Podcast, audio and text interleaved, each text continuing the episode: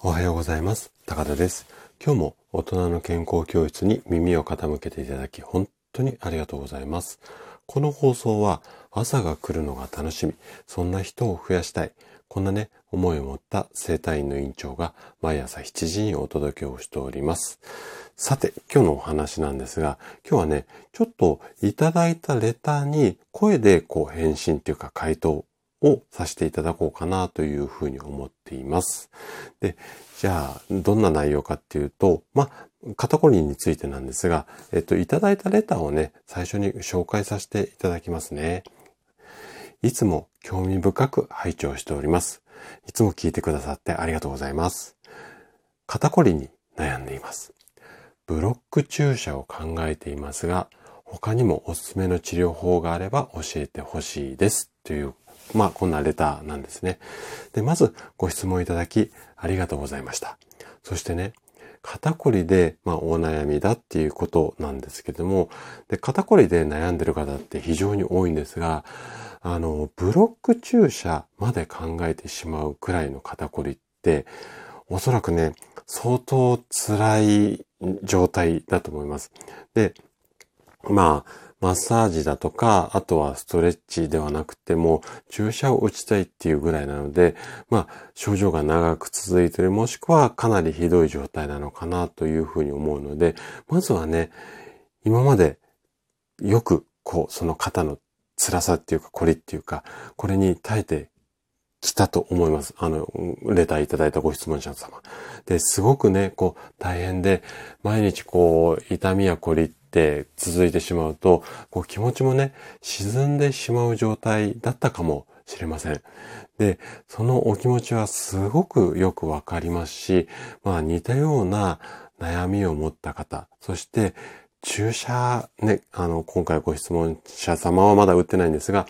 ブロック注射とか、まあ、うん、痛み止めっていうか、こう、そういう処置するような注射を打ったんだけれども、なかなか効果がっていうような、まあ、肩こりでお悩みの方も、これまでね、私も数多く対応させていただきました。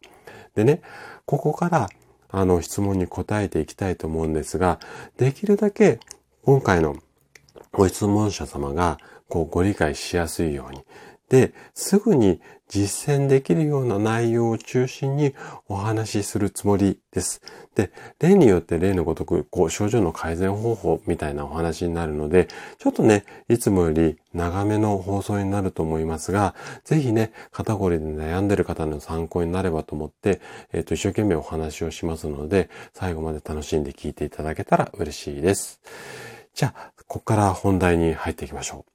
で、治療法の前に、まずそのブロック注射についてなんですが、これはね、実際に打つと、そこそこっていうか、まあ人によってはかなり、あの、効果があると思います。で、このブロック注射の目的としては、えっ、ー、と、これからお話しする内容が全てはな、全てではないんですけれども、一般的には、その痛みが出ている場所の近くにある神経にもう麻酔薬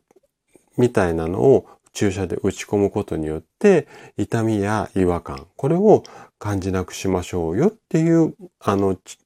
注射がほとんどなんですね。で、えっと、薬がこう効いている間はかなり効果が高いと思うので、もう肩こりが辛くて辛くてっていうタイミングでは上手に活用するとすごく効果があるあの治療法だと思います。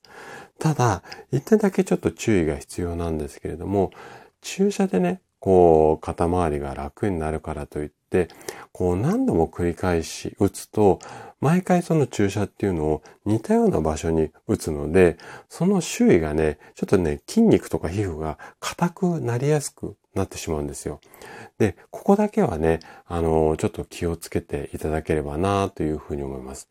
と、あと、まあ、注射の効果が切れると、また辛くなってしまうっていう方がほとんどなので、まあ、薬切れちゃったらどうしようっていう時に、今日この後ご紹介するような治療も、あの、実践していただければ、えっと、肩こりにこう、楽になると思いますし、そもそもその痛みを取る治療以外にもね、じゃあなんでその肩こりが肩が凝っちゃうのか、その原因に対する治療っていうところを行っていただくと、だいぶ症状も緩和しやすくなるので、ぜひ参考にしていただければというふうに思います。じゃあね、具体的な治療法っていうのをここから紹介していた、あいきたいと思うんですが、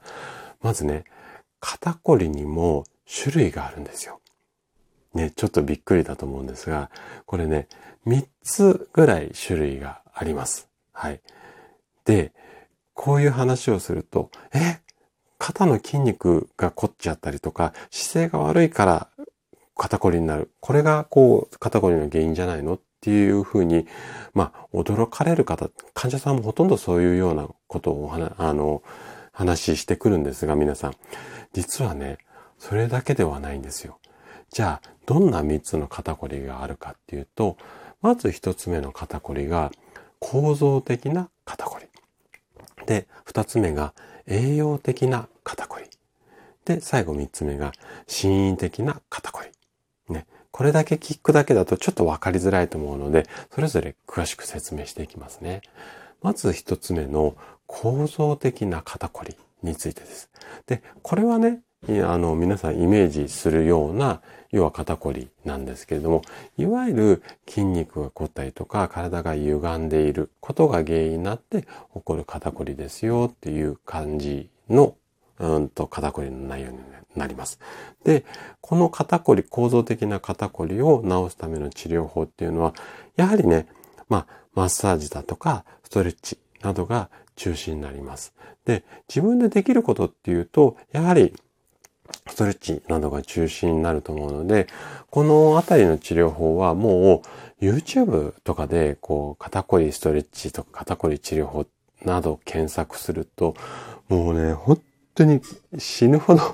出てきますので、そちらを見て、まあ、毎日実践していただいても OK ですし、一応ね、私もそういった YouTube でストレッチの動画を出しているので、概要欄に URL 貼っておきます。で、こちらも参考にしていただければいいかなというふうに思います。じゃあ次、聞いたこと多分ないと思うんですが、栄養的な肩こりについてです。で、栄養と肩こりで関係あんの？ハテナマークみたいに思う方も多いと思うんですが、実はね、こんな理由の肩こりっていうのが増えているんです。で今の時代っていうのは食事のバランスを考える余裕がない方も増えているんですね。これはね、効率化を求める時代背景も影響あると思うんですが、あの、とにかく皆さん忙しい。そしてお食事に関しては手軽に食べられるおにぎりだったりパン、あとは麺類みたいな食事をする方も非常に多いんですね。なので、いわゆるこう、食事の栄養素っていう側面から見ると、炭水化物。ここには、カッコ、糖質っていうところも含まれるんですが、この炭水化物とか糖質を取りすぎになっている方がすごく増えているんですね。で、炭水化物とか、まあ、糖質を取りすぎると、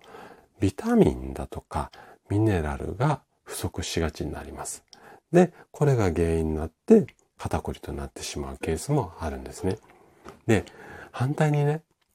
忙しい生活だからこそ健康を意識しようっていう方もすごく増えています。しかし、こう残念なことに、この健康を意識しようと思って野菜とかを積極的に食べる。こんな方なんかに関して言うと、今度は